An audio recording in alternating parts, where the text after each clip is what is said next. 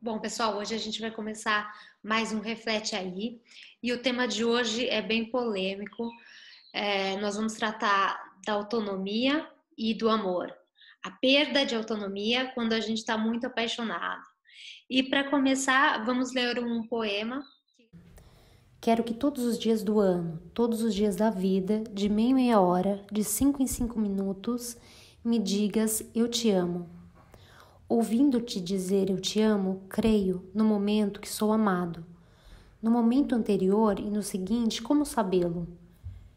Quero que me repitas até a exaustão, que me amas, que me amas, que me amas.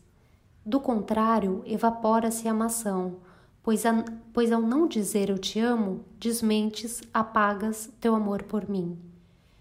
Exijo de ti o perene comunicado.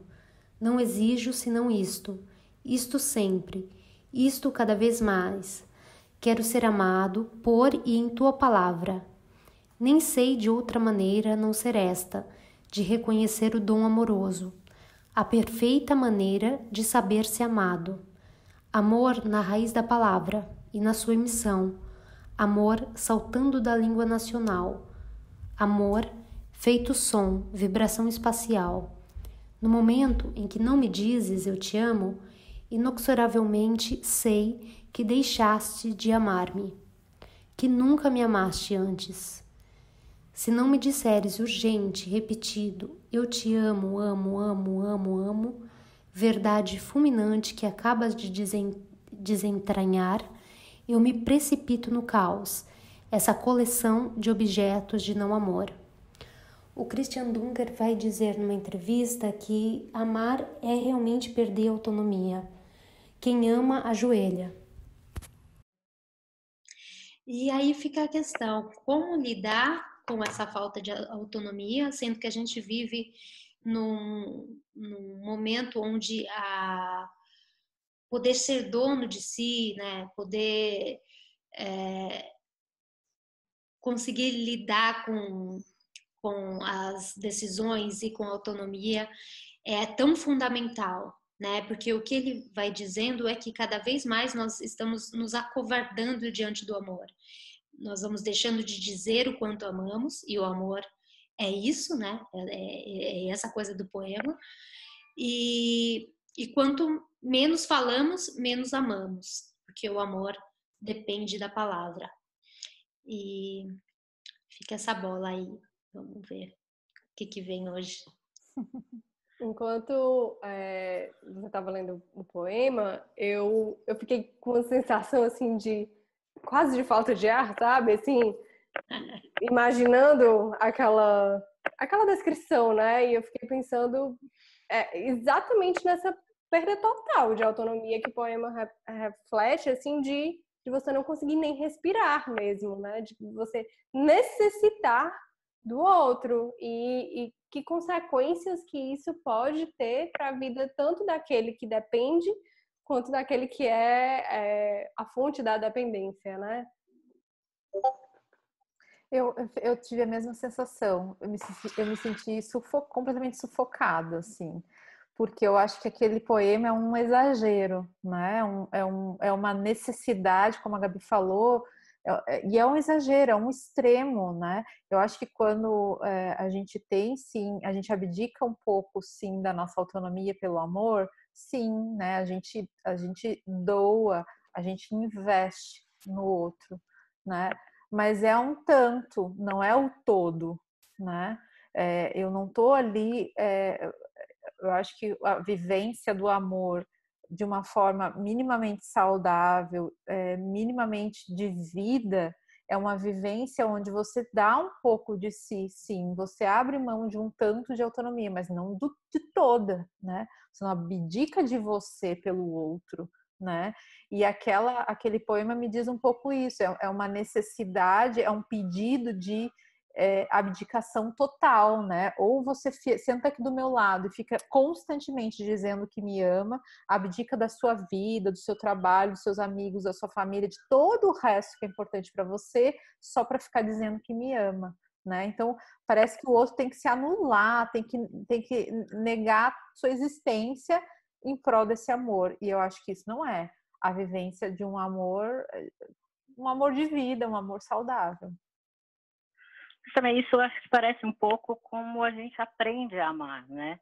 É, isso vem de um, de um histórico, né? Para você amar uma pessoa, para você estar com essa pessoa, você precisa é, viver o que ela vive, respirar o que ela vive, jurar amor eterno.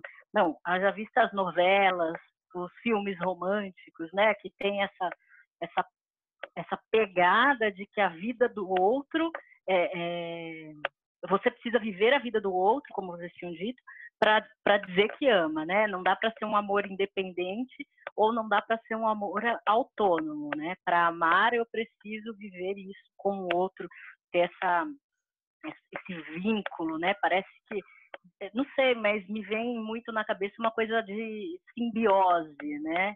É, que você vive com, com o outro, com, com um ser amado, né? É, até lembra um pouco essa relação de maternidade também, né? Porque parece que fica uma coisa tão arraigada que você não sabe quem é um, quem é outro. Mas eu acho que felizmente a gente está conseguindo ver, ter uma visão um pouco para além disso, né? De, de, conseguir agora entender que o amor ele é uma coisa construída, ele é uma coisa é, aprendida, é uma coisa é, que a gente vai vivendo é, com o outro e construindo com o outro. Não é uma coisa que está no gen e não é uma coisa que a gente é, viver como a gente aprendeu, né? Que é essa esse sufocamento que esse poema nos dá. É um poema lindo, mas assim, nossa, dá falta de ar, né, gente? Porque você já pensou viver um amor desse jeito?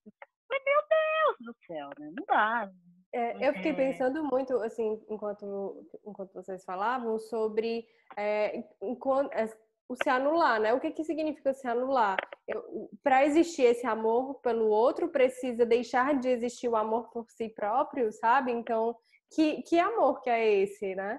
É, assim, não, não, não é compatível. Como que você vai ser capaz de, de ofertar, digamos assim, de expressar um amor pelo outro, se não há, é, é, há esse modelo inicial que é o amor a si próprio, né? Eu acho que é muito dessa questão do aprendizado que a Paula trouxe, de é, esse é o modelo que nós temos, né? Nós aprendemos direta e indiretamente que amar é isso, né? É, é doar, é aceitar o outro como ele é, e aí para isso você precisa abrir mão de si, né? Mas se torna muito contraditório, né? que para você amar o outro, você precisa deixar do, do seu amor. Não, e tem aí uma influência, desculpa, é, tem uma influência é, cultural, né? A gente tem aí várias representações a respeito do amor, é, como a Paula falou, é, maternal, né? Então, assim, primeiro, a mãe, quando ela tem o filho, é esperado da mãe entrega absoluta, né? Um plantão 24 horas que essa mãe faz para esse filho, né? Ela vive em função do filho. Socialmente a gente até eh, tem, a gente se constrói socialmente para isso. São seis meses de licença maternidade.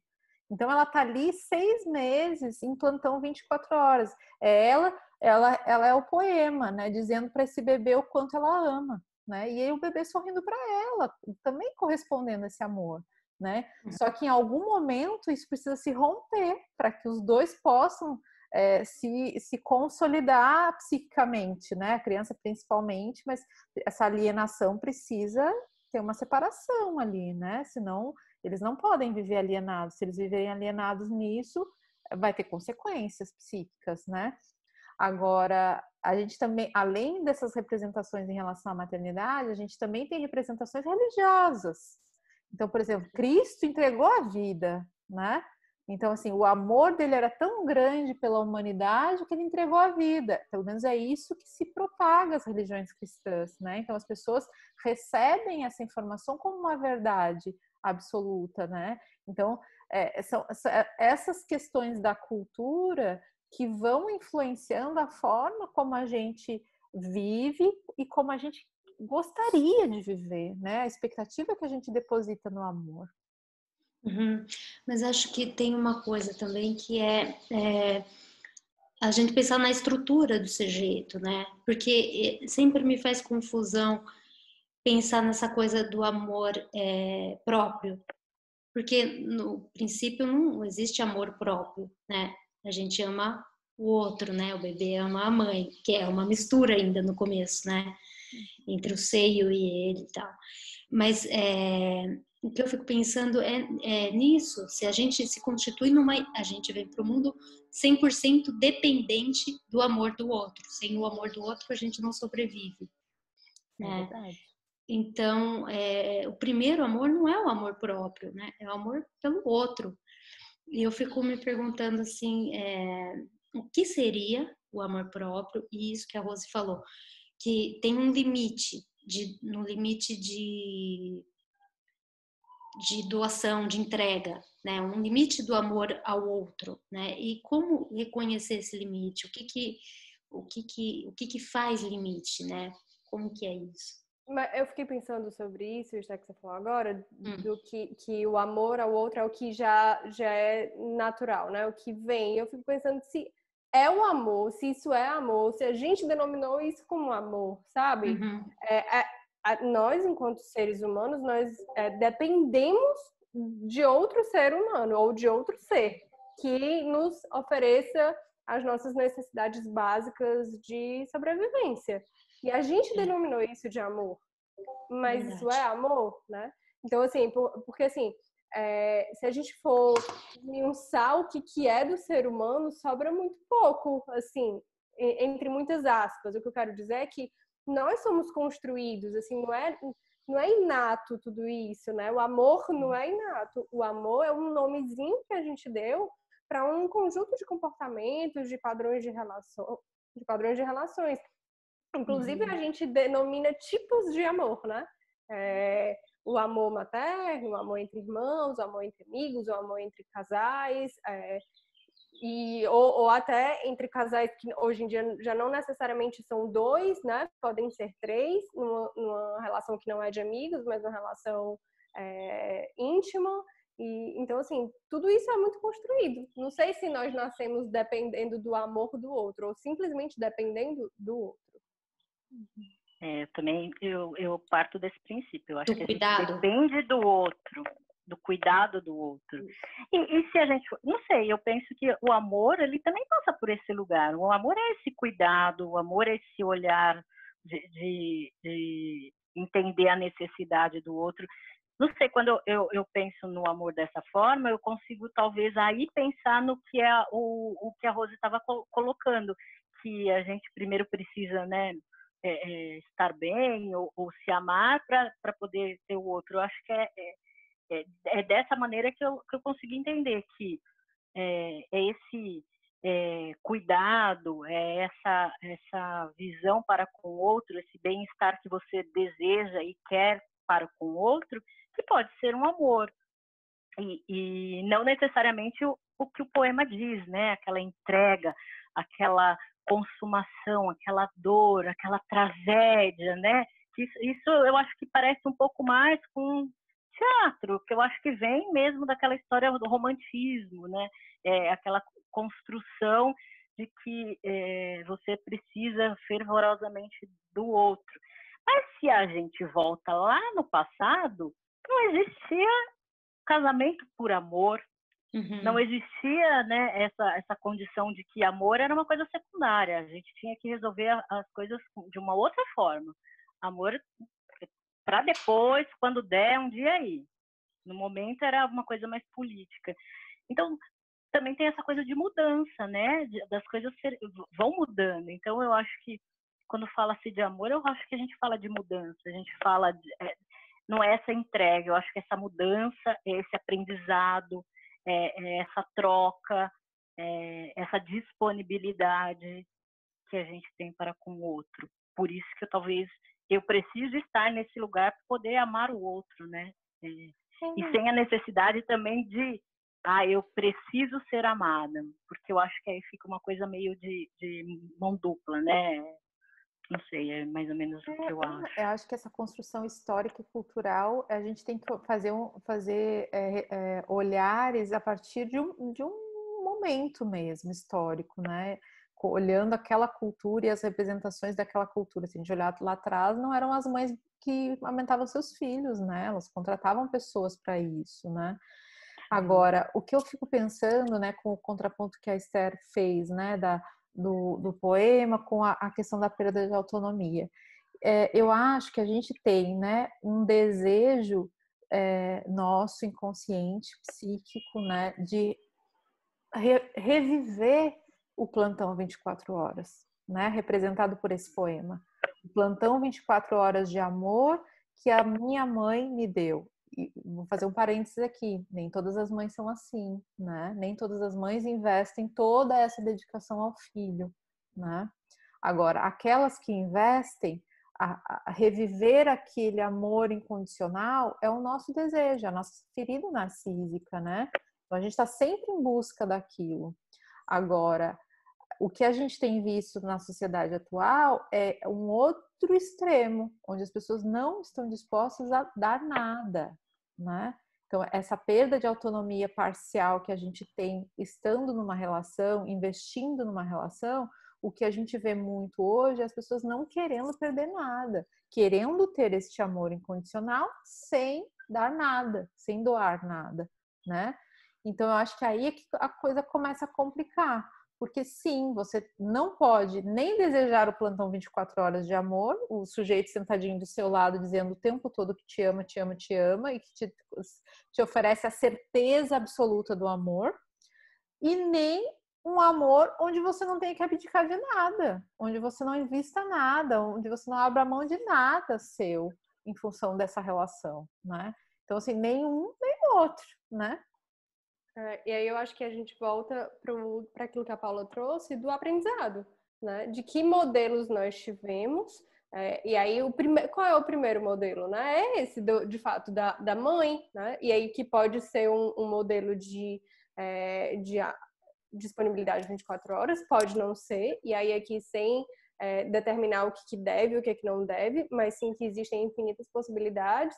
E, e aí, a partir desse, desse modelo, outros modelos vão sendo né, desenvolvidos, você vai entrando em contato com outras formas e você vai construindo aí um, um padrão, né? E parece que é algo dado, parece que é aquilo, né? Ah, amor é isso, né? E, e começar a olhar para si e entender o que é que você entende por, por um padrão de amor, né? É o primeiro, acho que é o primeiro passo para poder construir uma nova forma, né? Porque como que a gente é, aprende algo novo, né? A gente tem que se expor mesmo, a gente tem que ir testando e mas antes disso a gente precisa se observar, entender o que é que é amor para gente, porque a gente está aqui falando de amor, de amor como se fosse né, algo é, algo dado. E não é, uhum. né? É algo, algo que é construído. É, uhum. Mas pode ser é. algo para mim, para você, enfim, diferente. É, eu só queria fazer um comentário em cima do que você falou e que eu falei também anteriormente, né? Que a gente fica sempre batendo, é, psicanalistas, psicólogos adoram falar das mães, né? E eu acho que isso às vezes gera um peso enorme, né? E há algo quase que um determinismo, né? Como foi a relação da minha com a minha mãe vai ser a minha vida, né? E a gente sabe que não é bem assim. Tem uma influência muito grande essa relação no desenvolvimento psíquico, mas não é só isso, né? Tem as outras relações, tem é, não só no contexto familiar, mas em outros contextos também que esse sujeito vai ser exposto e ele também vai podendo fazer escolhas e vai sei lá, num processo psicoterapêutico, vai tomando consciência também de qual é esse modelo amoroso que ele fica buscando e pode fazer mudanças, né? Agora, isso que você falou, acho que é muito valioso. Poder se observar e ver o que, que eu espero de um relacionamento amoroso. Né? Então, assim, o que, que eu espero do outro? Esse outro ao qual eu quero desenvolver o amor, é, o que, que eu espero dele? E a partir dessa pergunta, poder se observar e ver, faz sentido isso que eu espero do outro ou não faz sentido, né? É possível isso que eu espero do outro ou não é possível? É, porque uhum. às vezes você está você tá, é, pondo uma sobrecarga, uma, ou, ou, pondo um desejo numa pessoa que ela nem imagina o que você está que você tá desejando ou você está esperando isso dela, né? A relação que ela tem com o amor é totalmente diferente da que você está criando, né? É, essa é o que a gente já, já discutiu, né, em algumas vezes, mas é a expectativa que a gente sempre acaba colocando no outro, é, esperando que ele possa corresponder. E, e, acho que o que a Gabi falou, né? O que, que é amor para você? É, na medida que você espera isso do outro, né? Ele vai dar o amor dele, da forma dele, como ele consegue.